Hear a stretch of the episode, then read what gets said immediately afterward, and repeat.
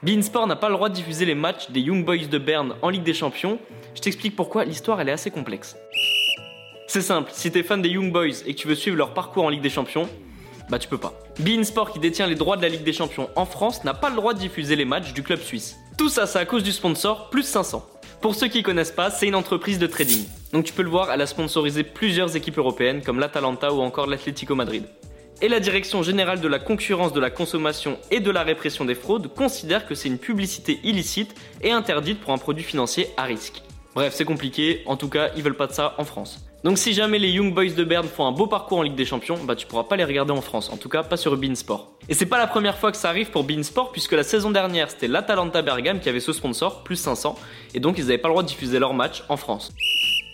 Les amis, rendez-vous demain, même heure, même endroit pour un nouvel épisode. Si ça t'a plu, n'hésite pas à t'abonner, activer la cloche, liker et surtout mettre 5 étoiles. Et oui, j'allais oublier, si t'as une question, peu importe laquelle, il a jamais de questions bêtes, pose-la en commentaire et j'y répondrai dans un prochain épisode. Foodcast est à retrouver sur Spotify, Deezer, Apple Podcast et toutes les autres plateformes. Je te dis à demain, ciao